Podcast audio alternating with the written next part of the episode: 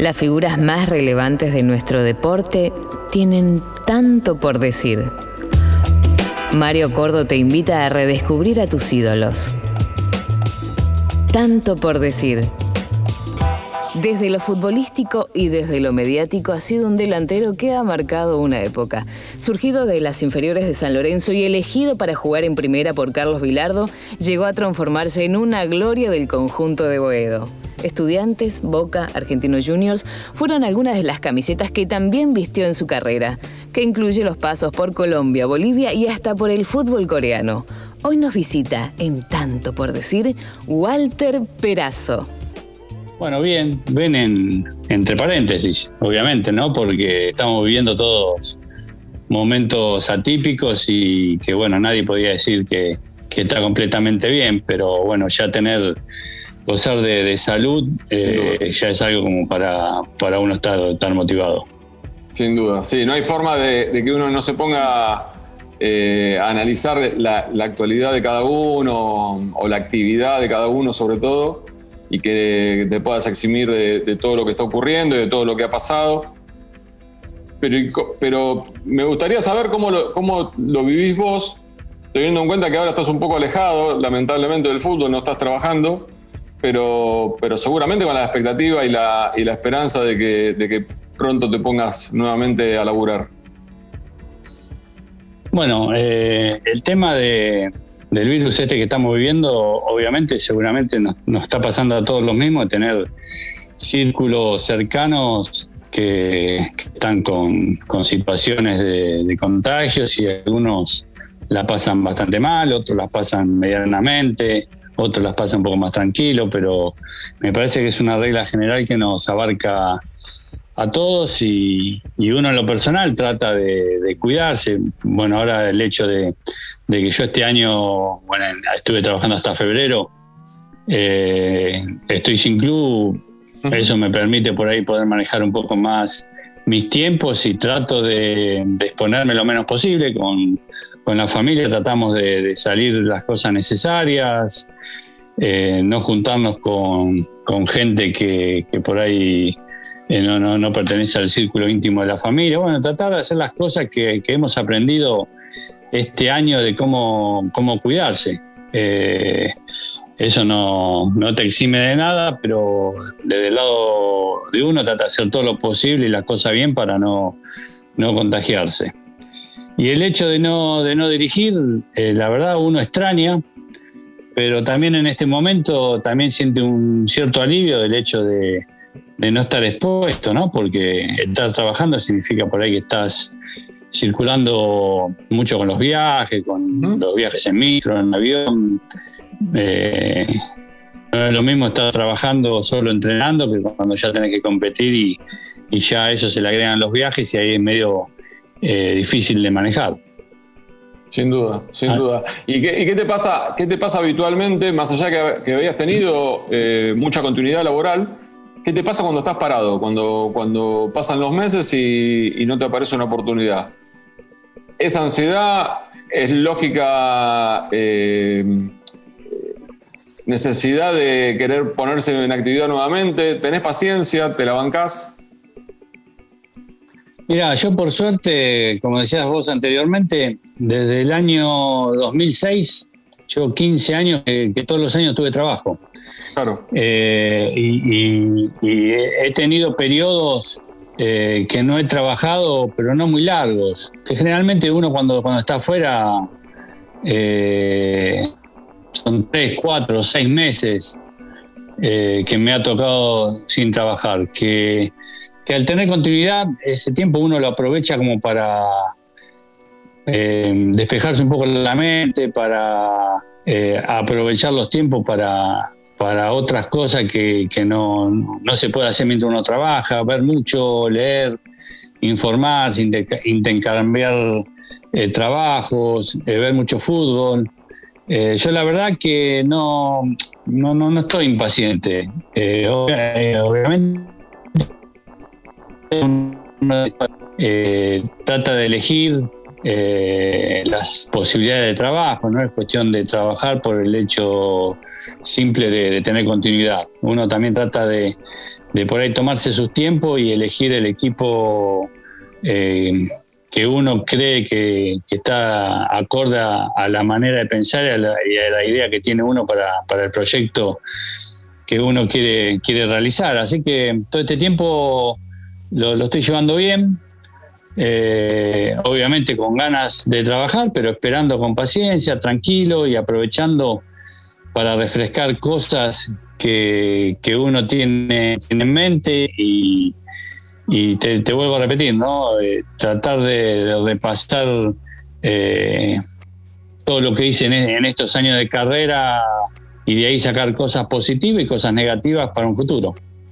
Y esto que decías vos de, estar informándote, charlando, intercambiando trabajos, ¿con quién habitualmente, quién, con quién te gusta, con quién sentís que te, que te enriquece? Me vas a decir, con todos uno puede sacar algo positivo, pero ¿a quién buscas habitualmente para charlar, para preguntarle, para, para comentar quizá un partido que, o una fecha de fútbol que, que obviamente que estamos todos pendientes, los futboleros, vos como entrenador, habitualmente con quién lo, con quién lo debatís? Bueno, yo tengo obviamente el grupo de, mi grupo de trabajo que, que somos los primeros que intercambiamos y sacamos conclusiones. Después tengo amigos que están en esto, en el fútbol, que también eh, en la charla uno saca provecho eh, y se enriquece. Después también eh, me gusta también ver eh, trabajos o escuchar notas de, por ejemplo, Manuel Pellegrini, que ya tuve la suerte de trabajar con él en San Lorenzo y para mí es un, técnico que me marcó en la carrera como director técnico, que me hizo hacer un cambio importante. Eh, siempre estoy pendiente de cómo juegan sus equipos, eh, escucho muchos videos que la o cursos que, la, que da en, online, así que, bueno, con distintas eh, alternativas trato de, ir adquiriendo cosas, confirmando cosas también, ¿no? Eh, y el fútbol requiere uno estar constantemente actualizándose, pero también no, solo eh, enfocarse en el fútbol, sino también tratar de, incursionar en otras áreas. Yo creo que hoy el tema mental la psicología en el deporte eh, está empezando a, tener un espacio muy importante. Hoy la juventud tiene otra manera de ser también y a veces necesita tener otro tipo de apoyo. Eh, la tecnología es importante como ayuda, no como bandera de, trabajo, sino como una ayuda para, para, fortalecer los conceptos que uno quiere eh, transmitirle a los jugadores. Así que todo ese tipo de cosas te mantienen ocupado y, obviamente después también dedicarle el tiempo a la familia que muchas veces cuando uno no trabaja no se lo puede dedicar. Sí, sí, sí. Eh, es notable porque eh, más allá de la carrera de ustedes, es lógico que cuando, cuando charlo con, con gente como vos que se ha transformado en entrenador, eh, si pregunto quiénes son los técnicos que te han marcado que, o que sentís que, vos intentás de alguna forma copiarle cosas, es lógico que me hablen de entrenadores que tuvieron en la época de jugador, pero vos me hablas de alguien que lo tuviste, que trabajaste con él post tu carrera como futbolista, como Manuel. Sí, sí, sí. Yo como, como jugador siempre destaco que influyó mucho en mi carrera fueron Bilardo y Ramiro Veida. ¿no? Con dos perfiles totalmente distintos, pero con, cosas que a mí me, hicieron crecer. Y lo de Manuel, porque me agarra justo en la época que yo dejo de jugar y me toca trabajar un año y medio con él en San Lorenzo. Yo era el segundo ayudante de campo y dirigía la reserva y trabajábamos en forma conjunta. Y me hizo ver eh, el profesionalismo que debe tener un director técnico, la autoridad y, y la flexibilidad que debe tener un, técnico ante sus jugadores. Yo aprendí eh, en ese año y medio eh, cómo, eh, o, mejor dicho, vi lo que yo pretendía como técnico que, tenía que hacer. Realmente para mí fue una enseñanza muy importante. Y después, bueno, obviamente con, mi perfil y mi forma de ser, traté de, seguir muchos conceptos que aprendí al lado de él, más allá de la metodología de trabajo que, que para mí es excelente. Eh, imagínate en el año 2001, eh, la forma de trabajar él ya era toda una novedad y bueno, yo a partir de ahí eh, tuve un crecimiento y un cambio que bueno, hoy en día lo, trato de seguir alimentando con, con estar actualizado y estar informado y el trabajo y los jugadores también te ayudan a aprender y a seguir creciendo. Walter, y estoy hablando con Walter Perazo. Eh, de, de darme detalles o de, contarme con cosas puntuales en dónde se nota la diferencia que tiene Manuel con el resto de los entrenadores. Mira, yo las cosas que destaco de él, eh, eh, bueno, primero su, capacidad, ¿no? Es un, técnico muy capaz. Eh, la manera de trabajar, eh, la metodología que utiliza. Eh, él por ahí no, tiene un sistema muy, muy definido de periodización táctica. él es como más mixto. si bien trabaja cosas de periodización táctica, pero también él le da mucho espacio al jugador para que desarrolle dentro de un marco de juego. es serio, pero es un técnico de muy buen carácter, eh, impone autoridad por, por, eh, convencimiento. Eh, yo jamás en el año y medio lo escuché que haya gritado, se haya enojado y sin embargo el plantel siempre lo, respetó, sabe entrar al jugador. me parece que tiene un conjunto de cosas eh, combinadas humanas y, profesionales que hacen que es un técnico distinto, ¿no? Eh, y bueno, eh, hace ya 20 años que está trabajando en la Liga Mundial y, sigue demostrando su profesionalismo. Y tenés memoria, ¿no? ¿Te acordás como cuando llegó las cosas que dijeron, le dijeron a Miele, las, las, críticas que recibió un técnico que no era conocido acá, que venía a trabajar en Ecuador, pero que tenía muy poca experiencia acá. Lo único que más o menos se sabía era, bueno, tenía una, chapa importante para San Lorenzo porque era el elogio que habían tenido con él eh, Pipo y Beto Acosta, porque habían trabajado con él en Católica. Claro, sí, él cuando llegó vino con el preparador físico nada más. Miel le trató de rodearlo con gente del club, nos llamó a Causilla y a mí. Eh, eh, yo aparte de, colaborar como segundo colaborador, también manejaba la reserva, que teníamos una metodología de trabajar prácticamente en espejo. Eh, y cuando llegó venía de Ecuador, es verdad, creo que venía de la liga.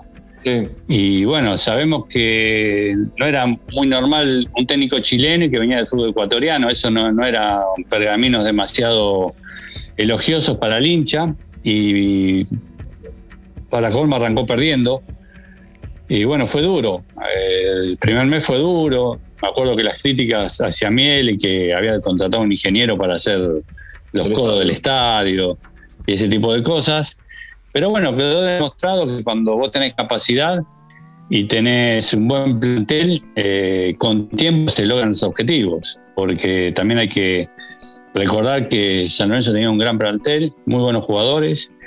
Y es muy difícil que te vaya mal cuando todas las patas van bien, ¿no? Porque eh, los directivos lo apoyaban, el cuerpo técnico era capaz, los jugadores estaban a la altura de la circunstancia y terminó redondeando una muy buena labor que le permitió después saltar a River y después ir a, Europa. Así que eh, yo creo que es una buena eh, línea de, de trabajo que muchos deberían seguir, ¿no?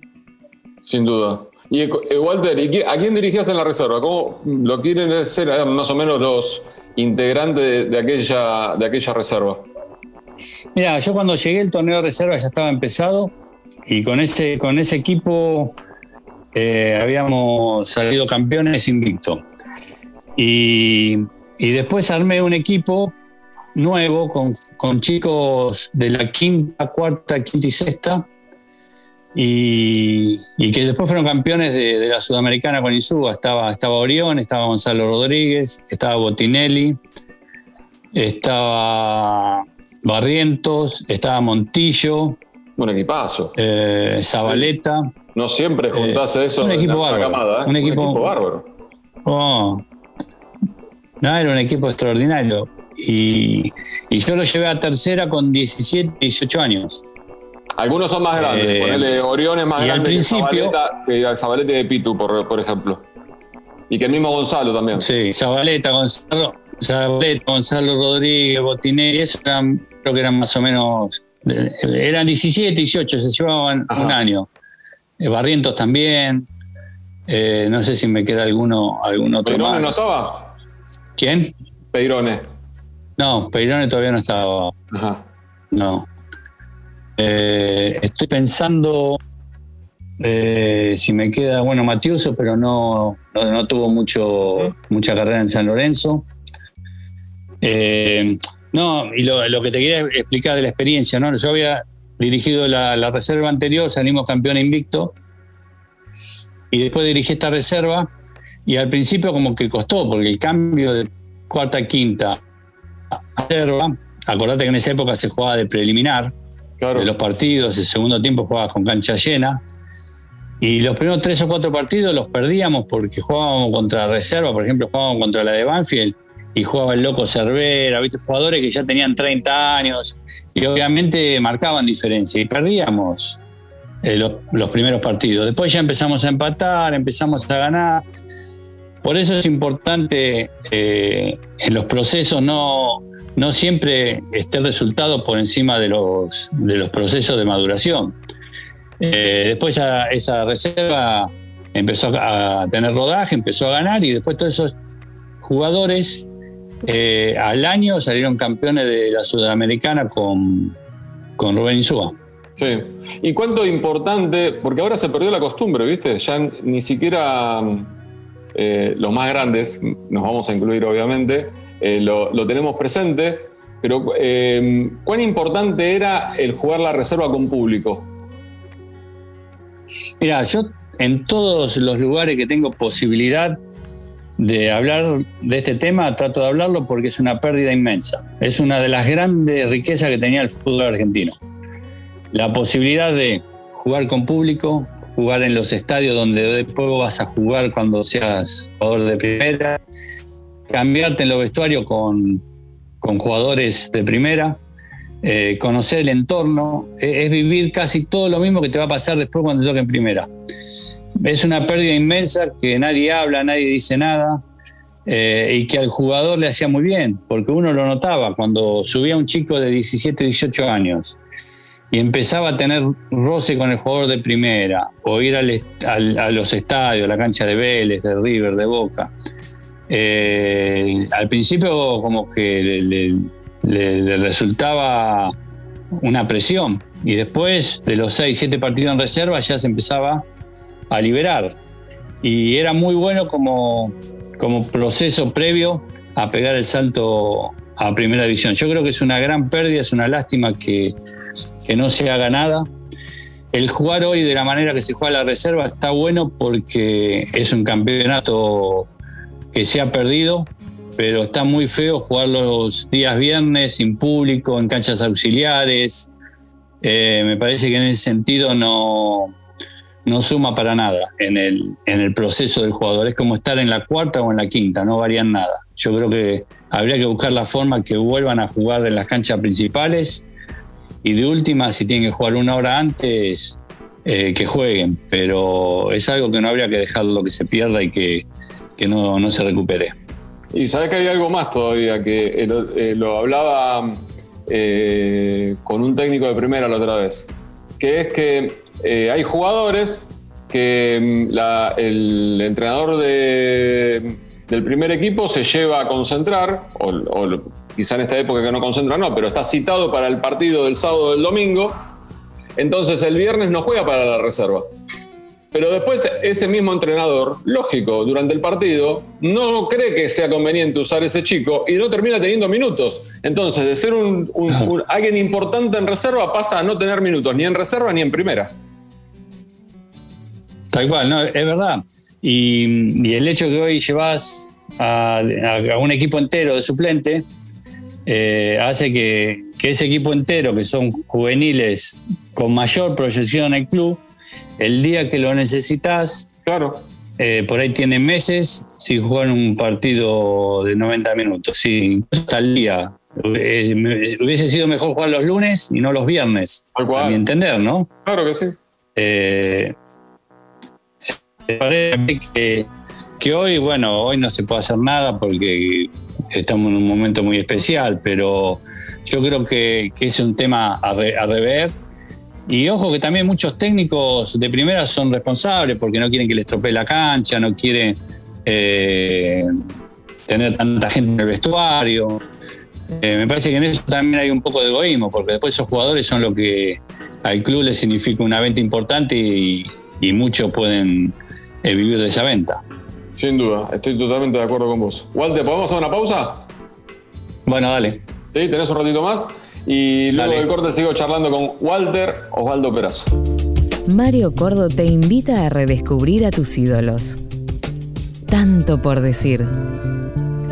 Walter, no me quiero olvidar una frase que dijiste al comienzo de la entrevista, eh, cuando hablábamos de, este momento de, no estar laburando, pero de la continuidad que tuviste durante muchos años, que en un momento dijiste el equipo que uno elige, el plantel, eh, los jugadores, uno mira uno puede elegir dónde laburar, elige dónde laburar, te, aparecen oportunidades, te han aparecido oportunidades que dijiste, prefiero pasar de esto, no, no creo que me sienta identificado con, con el equipo, con el plantel, con lo que hay que hacer en este club. Mira, eh, a mí me, tocó casi siempre eh, trabajar en equipos que los armaba yo. Bueno, me pasó en Olimpo, me pasó en, en Aldo Civi, me pasó en Chicago, eh, bueno, Aldo Civi y, Olimpo ascendieron, Chicago peleamos el campeonato siempre arriba, y, y no, Temperley era el primer equipo que me tocaba dirigir que yo no había armado. Eh, y cuando yo me fui de Chicago me habían llamado eh, otros equipos con el campeonato ya iniciado y les dije que no, equipo grande de la categoría, porque no me gustaba, o sea, no, no, no, me, no, me, no me gustaba el plantel que tenía, o sea, para lo que yo, para la idea que yo tenía, no, no encajaba el plantel y bueno, y, le dije que no. Me ha tocado decirle equipos que no, eh, por proyecto, por idea futbolística o por ahí si el plantel no lo armé yo, eh, que, los jugadores tengan la característica que uno pretende. Y después cuando me llamó la gente de, de Temperley, estaba anteúltimo y vi el plantel que tenía, lo analicé con el cuerpo técnico, lo charlamos y la verdad que creía que era un, plantel que lo podíamos eh, sacar adelante. Eh, y bueno, y ahí elegí y acepté esa propuesta. Y bueno, de hecho, eh, lo dirigimos 15 eh, partidos y terminamos cuarto. De anteúltimo terminamos cuarto, estábamos dentro del reducido. Entonces, de esa manera sí, yo diría que uno puede elegir. Lo que uno no puede elegir es decir, bueno, yo quiero dirigir al Flamengo, yo quiero dirigir a Cruciuma. Bueno, eso ya por ahí es más difícil, pero sí uno puede elegir decir que no a equipos que están interesados en uno. Eh, me parece que no siempre es importante trabajar por solo el hecho de tener continuidad. Eh, es importante trabajar, pero trabajar en un lugar que uno se sienta cómodo, que esté convencido con los jugadores que tiene y que, el club eh, tenga los requisitos que uno pretende para, desarrollar su trabajo y para uno quererlo, ¿no? Porque uno, una de las cosas que debe tener es eso, ¿no? de, disfrutar el lugar donde está. Yo mm, no soy partidario de, estar en un lugar y no quererlo. Entonces yo trato de que eh, haya un conjunto de situaciones, eh, plantel, eh, dirigentes, hinchada, club, que a mí me lleva a quererlo y eso me permite por ahí trabajar con más alegría. Lo entiendo, lo entiendo, lo entiendo perfectamente. Y que la carrera se te haya dado como se te dio. Eh, te, cuelga, viste que la Argentina es medio cruel con este tipo de cosas, mucho más el fútbol, pero ¿te cuelga el cartel de técnico del ascenso? Y a veces el trabajar mucho en el ascenso está ese, ese cartel. Eh, yo en realidad eh, he trabajado, bueno, en primera estuve con Olimpo, que estuve dos años, y tuve un, con Aldo Civi. Sí. Eh, y, en el ascenso estuve con, con Chicago, con Aldo Civi, con Temple. O sea, no tengo tantos años, no es que tengo 15 años dirigiendo el ascenso. Eh, tengo tres o cuatro equipos, pero que los últimos años se dieron mucho en el, ascenso. Y a veces eh, es verdad ese estigma de, que dirigió mucho el ascenso. O cuando me tocó dirigir primera, me tocó siempre pelear el descenso con, con Olimpo y con Aldo Civi. Eh, en cierta forma, ese es un cartel que uno, bueno, eh, lo, lleva puesto, pero, pero bueno, eh, a veces la carrera de uno, uno trata de hacer el trabajo en donde se lo permiten. a mí me, dio, me abrió mucho más las puertas esta que por, por, otro lado ha quedado demostrado muchos técnicos del ascenso pasaron a primera y ha ido bien. Desde Coca a a varios, ¿no? Ahora no. Almirón. No, me acuerdo de la lista, pero. Ahora, Almirón, ahora el Rondina, el mismo Caruso Lombardi, obviamente, tienen mucha experiencia en el ascenso y llegaron a la primera y eh, han estado a la a mí me tocó, A mí me tocó estar mucho en el ascenso, pero siempre peleándolo. O sea, siempre con equipos que pelearon el primer puesto, pelearon ascender. Cosa que no, no es fácil. Eh, pero bueno, a veces hacer el, el cambio de categoría cuesta. Eh, yo la verdad no, tuve la suerte de tener muchas posibilidades de dirigir en primera. las que tuve traté de aprovecharla, pero, pero bueno, no, no, no es fácil hacer el cambio de categoría. Claro, lo entiendo, lo entiendo. Y antes cuando hablábamos y yo te preguntaba por, por Manuel Pellegrini, por, por ser un técnico que te ha marcado a pesar de haber trabajado como entrenador y no haber sido dirigido por él, sí recordé que en varias oportunidades, en varias entrevistas tuyas, por haberte escuchado, por haberte leído, hablaste de, Carlos y, del Bambino. Es cierto, muy diferentes los dos. Eh, eh, mm, Bilardo te dirigió antes. Es decir, Bilardo te dirigió hace muchos años. Pero todos sentimos el tipo ha estado adelantado a muchísimas cosas. En, lo suyo ha vivido adelantado un montón de cosas, dirigiendo sus equipos y dirigiendo la selección argentina.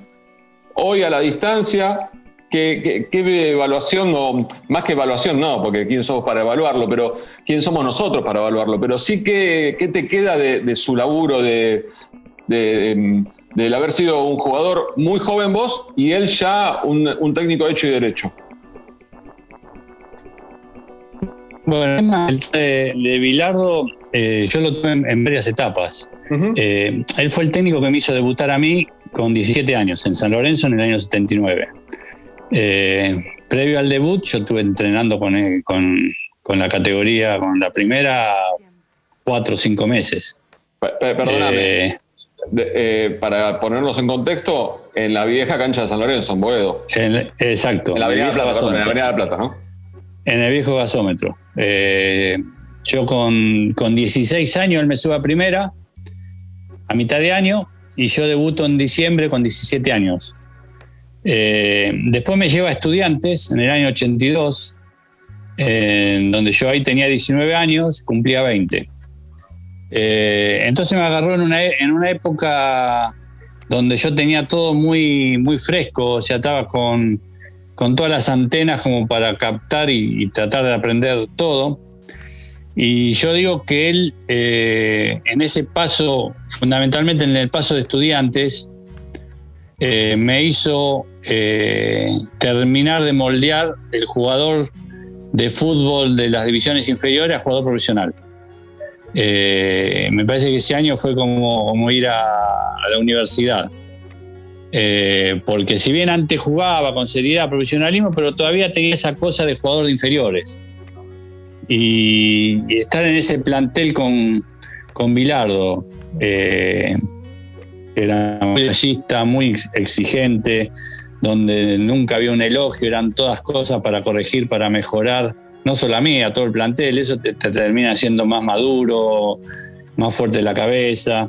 Y después estar rodeado de jugadores de jerarquía eh, que me llevaban 8 o 9 años, como el Tata Brown, Sabela, Troviani, Russo, Leme, el Gotardi, Trama.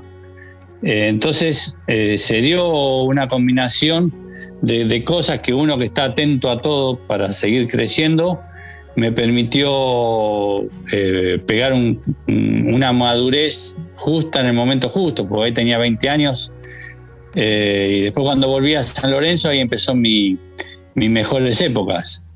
Eh, y Bilardo siempre fue muy exigente, cosas que hoy son naturales, en esa época se lo criticaba, el hecho de la pelota parada, el hecho de los videos, el hecho de estudiar al rival, el hecho de tener una táctica distinta según el adversario, el tener obligaciones dentro de la cancha cuando no tenés las pelotas, un montón de cosas que hoy eh, lo hacen todos y de manera natural. A él se lo criticaba porque también estaba la otra corriente, que era un fútbol más eh, sin responsabilidad, más lírico y, en realidad a Bilardo le gustaban los buenos jugadores y que jueguen bien, porque eso te lo exigía también. Bilardo quería, bueno, si vamos al, hecho de, de estudiante, era un, plantel que no marcaba a nadie, el único que marcaba Russo, después tenía a Malvares o Camino Mercado de Punta, Herrera que atacaba como, como, como loco por la otra punta. Y después lo volví a tener también la selección.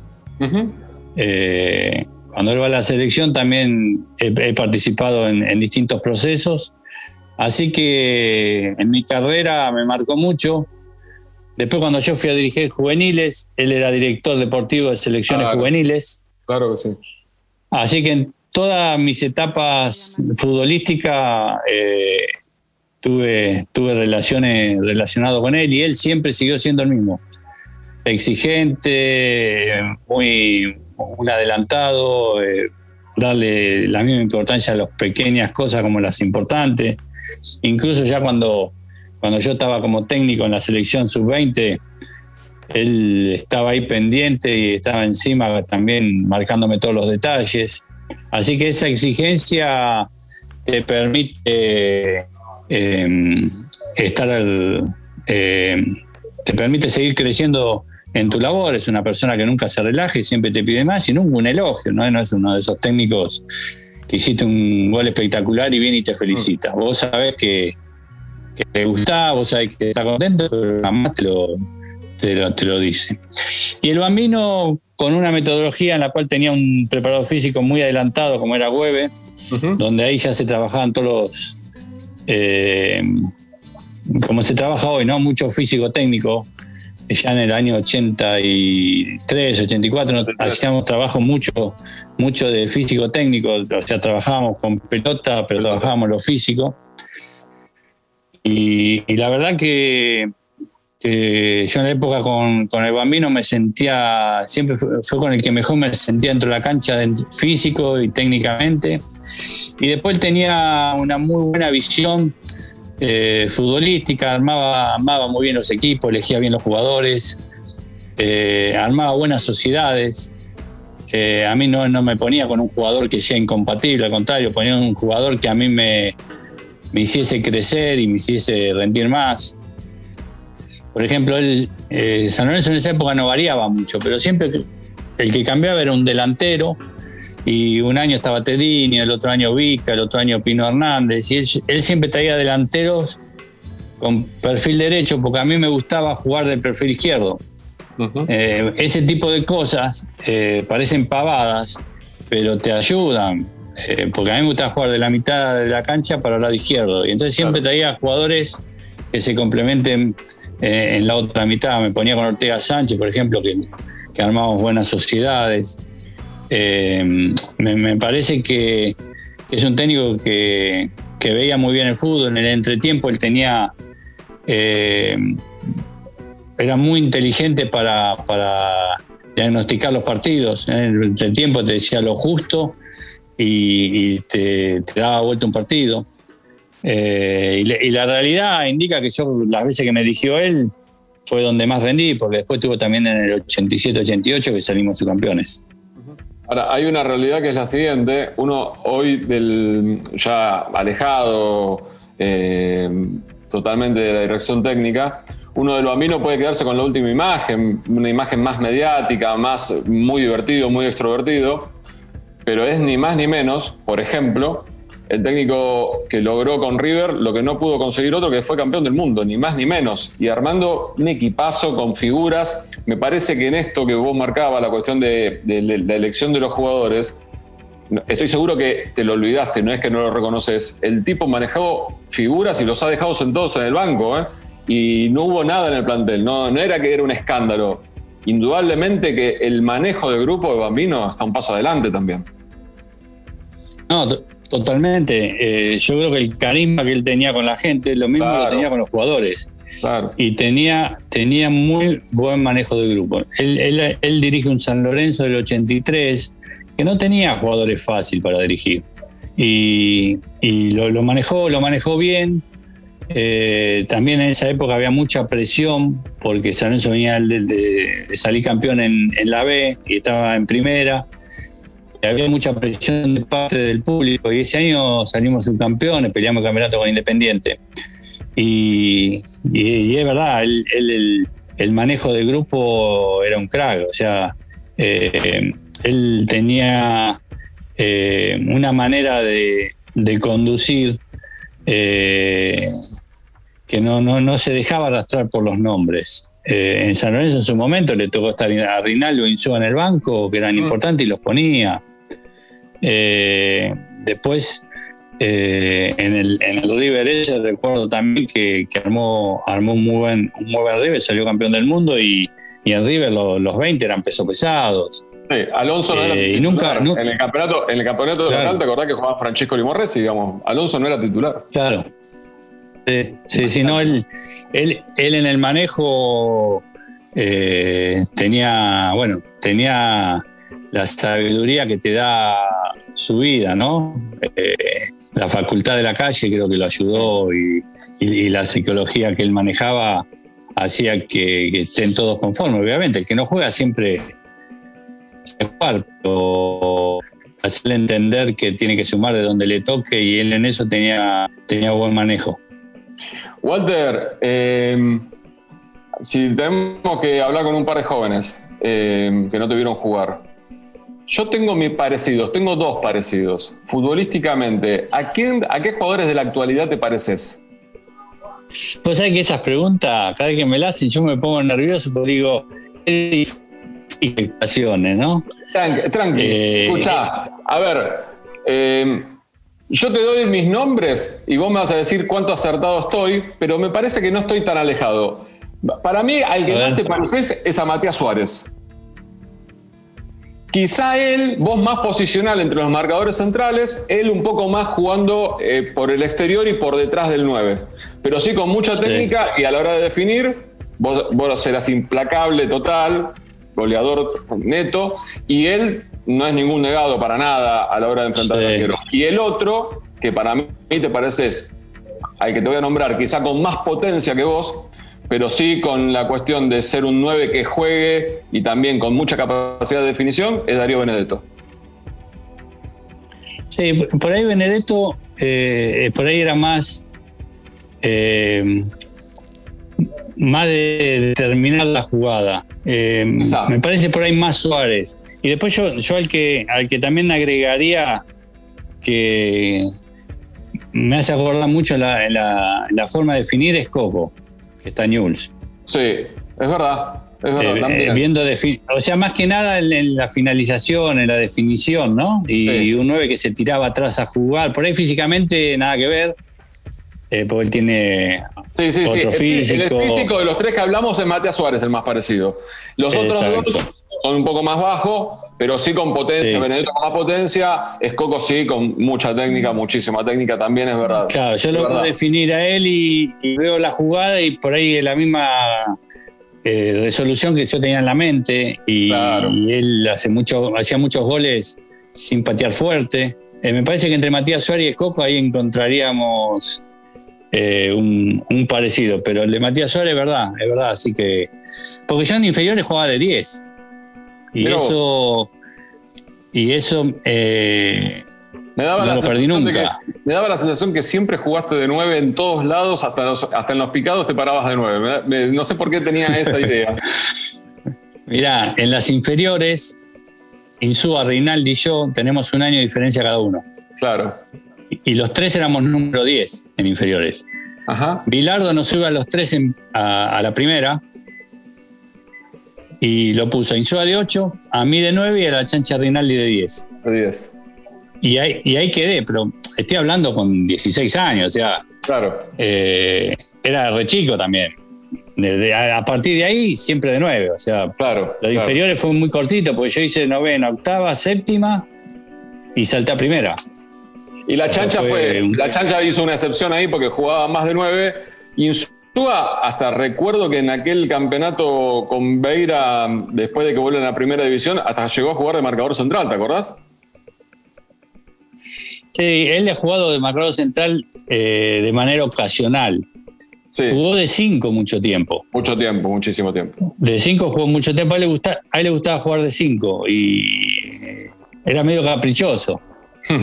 en una época quería jugar de cinco y no quería jugar de otra cosa. Pero después de su carrera, bueno, Independiente, en San Lorenzo, lo mejor lo hizo como, como 8 o 10, ¿no? Según Sí, sí, sí. Como volante ofensivo, jugando en Independiente, ni hablar, Independiente de Solari que la rompió. Eh, llegó a jugar a la selección argentina. En Ecuador. en Ecuador, ni hablar, claro que sí, claro que sí. Walter, ¿por qué se da en. A ver, hay goleadores que han hecho más goles que vos, hay tipos que han ganado más títulos que vos. Sin embargo, vos tenés la particularidad que hay goles por diferentes circunstancias que son muy recordados, no solamente por el hincha, por ejemplo de San Lorenzo, por ejemplo de Boca, pero por el futbolero medio, digamos, por el que los que vemos todos, digamos, los que, tenemos un poco de memoria y nos acordamos todo. ¿A qué lo adjudicas? ¿Carisma? ¿Lo adjudicas a... Bueno, el goleador hace goles importantes y goles en momentos claves y goles inolvidables. Obviamente que la, imagen de Lustó saludándote la cancha de Atlanta cuando le haces el gol de mitad de cancha Argentinos Juniors. Pero mm, ¿Por qué se da esto? ¿Por qué esta cuestión de la varita que te toca? Mira, yo creo, a ver, es lo que se me ocurre ahora, ¿no? Eh, yo creo que me tocó hacer goles en partidos importantes. Sí. Eh, hice goles lindos, hice muchos goles lindos. Sí. Por ahí no, no, no, en mi carrera no tengo por ahí una cantidad eh, según el promedio de, juego, tengo un gol cada tres partidos, más o menos. No es un gol cada dos partidos, que por ahí sería ya algo de elite. Eh, pero creo que los goles en partidos importantes, en equipos grandes y lindos goles, creo que las tres cosas hacen que al, hincha de fútbol, te estoy hablando del hincha de fútbol en general, porque a mí me lo hace saber mucha gente que es de fútbol y no de los equipos en los cuales yo jugué. Eso hace que, se recuerden. Me parece que pasa, pasa un poco por ahí, ¿no? Lo, que decís vos, tener la suerte de hacer un gol en el momento justo, en el lugar justo. y creo que me pasó en muchas ocasiones eso. Y, a veces a mí me sorprende, ¿no? Porque a veces yo estoy en la calle y hay gente que me habla de un gol. Eh, imagínate, yo de los goles míos me acuerdo de todos, pero son míos. Claro. El hincha tiene eh, un gol todos los domingos y tiene un equipo todos los años. Y a veces me paran en la calle eh, gente de fútbol y, me relata los goles, pero con detalles que a mí se me pasan. y te quiero eso me sorprende. Te quiero agregar algo más, porque vos hiciste el gol y estabas en la cancha y estabas con tus compañeros y punto. El hincha capaz que no estaba en la cancha, lo estaba escuchando por la radio, eh, se acuerda dónde estaba, se acuerda con quién estaba, qué estaba comiendo, qué estaba tomando, por qué no pudo ir a la cancha, desde dónde lo vio. Todo eso nos hace a todos, digamos, a todos los que, a todos los que vimos el fútbol como hinchas también, digamos. No, todo eso. La, verdad que a mí a veces cuando me pasan esas situaciones, yo lo admiro a esa gente, ¿no? Esos futbolero de alma, ¿no? Porque ahí te das cuenta la pasión. Porque verdad, yo estaba, me acuerdo con mi papá, me ha pasado, me acuerdo, estaba con mi papá haciendo un asado con la radio, pues acordate que era la radio. Claro que sí. Y en el momento que vos hiciste, no, sí, la verdad que, eh, la falta de tecnología que teníamos antes, me parece que también eh, como agudizaba la, concentración y la imaginación de los hinchas. Porque antes vos tenías la radio y, lo que te contaba el relator y vos estabas en cualquier lado. Y también hay algo más. También, hay algo más que habla, que habla de, tu, de esto que dije yo, de la varita mágica que te tocó en varios pasajes de tu carrera. Eh, cuando el fútbol empezó, dio un paso hacia, hacia adelante en la cuestión mediática, y, justo hace un par de semanas, con la muerte de Mauro Viale, eh, lo vas a entender. La cuestión de ese jueguito que se daba al comienzo de la transmisión, que ni siquiera era la transmisión, era la repetición del partido de la tarde, porque no se transmitía en directo el fútbol. Y esta cuestión de quién mueve, y el 99% de vos le decís, ¿quién mueve? Muevo yo, Walter Perazo, te dice cualquiera. Y encima la, muerte de Mauro hace poco tiempo hizo que todo eso también resurgiese un poco, ¿entendés? Sí. Sí, sí, no, no es verdad, es verdad. Cuando empezó un poco el, a modernizarse, claro. Eh, eh, el hecho de que pasaban el mejor partido de la fecha y muchas veces me tocó, bueno, yo tengo grupos de amigos que me invitan a jugar, que bueno, ahora no estoy yendo a jugar, ¿no? Pero eh, yo tengo alguno me dice, me llama por teléfono, eh, muevo yo, jugamos el domingo, ¿podés venir? Muevo yo. Qué buena esa. Qué buen llamado, por favor. no, me dice, eh, muevo yo, jugamos el domingo a tal lado, dale, vení. Sí, no, la gente de esa época me identifica mucho eh, Walter Gol o muevo yo. Sí, sí, sí, sí. Un pedazo de goleador también. También un pedazo de goleador. Sí. Es así. Walter, pero Walter Gol y el muevo yo es lo que más. Claro que sí, pero que eh, forma parte de esto que hablábamos anteriormente, de, la memoria del, futbolero y que, me perdone la gente de, San Lorenzo, sobre todo, de Boca, de estudiantes, pero es de, todos los hinchas, digamos, No es pura y exclusivamente del hincha del club. Obviamente que, qué sé yo, hiciste un gol en un clásico Boca River, el hincha, el hincha de River lo va a recordar, pero no te va, quizá no te va a saludar por la calle diciendo vos me hiciste un gol, pero bueno, hay muchos que sí, hay muchos que se acercan eh, no, y, el hecho, y el hecho también de uno permanecer varias temporadas en un club, también como que te identifica con el hincha de fútbol. Sí. Eh, hoy eso cambió mucho. Hoy tenés muchos partidos. Terminó uno, empezó otro. Terminó uno, empezó otro. Terminó uno, empezó otro. Antes vos tenías uno y te lo comías hasta el último detalle y después no te olvidabas más de ese partido. Claro que sí. Hoy a las nueve de la noche me preguntás, ¿qué partido viste? Uy, a ver, a las 3 este, a las 5 vi este, que no saben ni qué partido viste. Tal cual, tal cual. Eh, ahí, estamos, atornillados al. Eh, si podemos, estamos atornillados en el sillón, si no, estamos laburando, obviamente. Walter, ¿vamos a hacer la última pausa? No, tal cual. Bueno, dale. Sí, hacemos el último corte y luego sigo charlando con Walter Perazo. Mario Cordo te invita a redescubrir a tus ídolos. Tanto por decir. Walter, ¿Cómo, qué, sensación te quedó después de tu paso por los juveniles de, la selección argentina? Eh, ahí te, escuché un poco entrecortado. Me preguntaste del paso por la selección juvenil. Sí, sí, te, pregunté eso. Te pregunté qué sensación te quedó, digamos, como ahora la distancia, eh, con, qué, con qué sabor te fuiste del cargo de dirigir a los juveniles. Mira, eh, hablando de, las situaciones beneficiosas que, tuve en esta carrera, uno de mis sueños era dirigir los juveniles. Eh, la verdad que el haber estado cuatro años y medio en, selecciones juveniles para mí es una de las cosas más lindas que me, pudo pasar en, mi carrera. Eh, es uno de los momentos que más disfruté y en el recuerdo son de los mejores momentos de, mi carrera. Eh, ¿Por qué? Porque bueno, nosotros le damos en un proceso exitoso de Peckerman donde el fútbol juvenil eh, había crecido muchísimo, eh, donde trabajás en un lugar que tenés todas las condiciones, eh, en el mundo cuando llega a Argentina te valoran y te respetan. Y después trabajar con los mejores jugadores del país, eso es un placer. eh, yo la verdad disfrutaba. Yo dirigía, yo arranqué ayudante de Checho en la sub-20 y dirigía la sub-18. Eh, en la modalidad que a la mañana entrenaba en las divisiones sub-20 y sub-18 y la tarde las chiquitas sub-17 y sub-15. Entonces yo a la mañana trabajaba con la sub-18, ayudante de la sub-20, y a la tarde ayudaba al negro Enrique en la sub-15.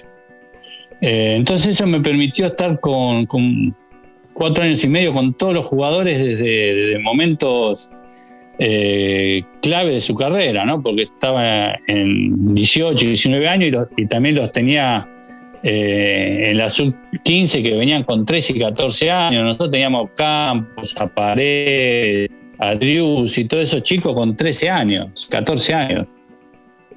Así que eh, ese trabajo en primer lugar lo disfruté muchísimo. Por ahí fue un momento de, cambios, eh, después de un proceso tan exitoso, es difícil el que viene atrás, porque eh, es difícil repetir lo que hizo Bianchi, es difícil repetir lo que hizo Bielsa de News, es difícil repetir lo que hizo en las elecciones. Son, son periodos que se dan una serie de cosas y, no, y son irrepetibles. Pero creo que el trabajo fue muy bueno. De hecho, creo que en el proceso nuestro, eh, todos los jugadores eh, que hoy están en la selección juvenil, ya en la selección mayor han pasado por selecciones juveniles, o sea, nadie ha quedado fuera de, la experiencia que me parece que es sumamente importante que tengan un previo paso juvenil antes de ir al mayor, pero se calificó de manera de medida los resultados. Eh, una etapa donde vos tenés que valorar es la captación de jugadores y eh, la madurez o, el crecimiento del jugador en divisiones juveniles. Eh, y creo que lo que me tocó dirigir no fueron malos los resultados, pero obviamente no eran iguales que Perkeman de el campeón. A mí me, me tocó ganar el 80% de los torneos que jugué me tocó ganar casi el 90% de los partidos que jugaba. Por ejemplo, en eliminatorias sudamericanas eh, clasificamos faltando dos fechas antes. En, el Mundial quedamos eliminados en cuarto por penales contra Portugal. No perdimos ningún partido. Panamericanos perdimos la final con México, que eran los locales en Guadalajara, en los cuales ellos tenían tres, refuerzos mayores de 23 de la selección mayor y nosotros fuimos y siempre se valoró salir campeón. O sea, eh, si, no eras campeón no, no servía lo. Y me parece que en eso hubo mucha política de por medio y, no se fue muy justo. Pero creo que se hizo un buen trabajo y bueno, queda demostrado que hoy eh, muchos jugadores de la sub-20 que a mí me tocó dirigir, Andrada, eh, Pesera, eh, eh, los Funes Mori, y, em, ¿quién más? Pereira, La Mela. Todos esos chicos nosotros los, lo empezamos a trabajar con 16, 17 años y después fueron la base de esa selección sub-20 que, hizo una muy buena campaña. Pero perder en cuarto por penales, bueno, es una cuestión de azar. Así que en lo personal, yo estoy muy satisfecho, creo que sí hizo un buen trabajo y creo que la gente de AFA también lo reconoció así. Bueno, de hecho, Grondona, cuando yo me fui a trabajar al Olimpo, me, había dicho cuando me iba al Olimpo que tenía las puertas abiertas para volver a, las elecciones. Así que, analizando el trabajo fino, creo que, fue bueno. Y hoy con el tiempo, si lo pones te pones a analizar. Eh, eh, sí, lo entiendo lo entiendo. Walter, y hay una mm, cuestión que, obviamente lo que decías vos, ¿no? La, la era post-Peckerman dirigiendo juveniles, la vara era realmente muy alta, pero uno lo que se pregunta es si, mm, eh, si Argentina sigue produciendo la misma cantidad de juveniles que, que produjo históricamente. Si tenemos tanto material como había eh, anteriormente, en donde armaron una lista para un mundial sub-20, en donde iban 20 jugadores, porque encima es un poco más, era un poco más acotada la lista que para un mundial de mayores. Eh, era una problemática, era un problema grande, porque quedaban chicos con muchas condiciones fuera. Pero ahora, como encima no hay competencia, como no hubo competencia oficial de juveniles, tenemos como la sensación que no sabemos bien si tenemos lo que creemos que tenemos o tenemos menos. Eh, para diferenciar los procesos, yo creo que en la época de Peckerman se apuntaron todos los cañones a tener juveniles exitosas en, la formación y en los resultados. Entonces para eso se obligó a los equipos que te cedan los jugadores. Se hicieron partidos previos, se hicieron eh, viajes. Cuando Peckerman se fue, eh, eso como que, que perdió fuerza. Eh, a mí, por ejemplo, yo quedé afuera de los Olímpicos eh, y bueno, me criticaron bastante, pero a mí en ese, en ese sudamericano no me dieron los jugadores, por ejemplo, River, que eran, yo tenía cinco jugadores de River, no me los dio. No me dieron a Lanzini, a Lamela, a, Ciri, a Cirigliano, bueno, eran, no me acuerdo ahora bien, Pereira. ¿González Pires no estaba también o Pesela? González Pires Pesela sí me lo dieron. Ah, eh, y, bueno, y quedamos afuera por un punto que nosotros le ganamos al Brasil, que para mí es el mejor equipo que yo enfrenté en mi vida, el, Brasil de, Neymar, de Oscar, de, de mm, ah, ahora me, olvido, de, Lucas, de, eh, Casimiro. Sí, fue campeón de, los Juegos Olímpicos en Río. Claro, bueno, nosotros ese Brasil le ganamos, que después fue campeón de, sub-20 también.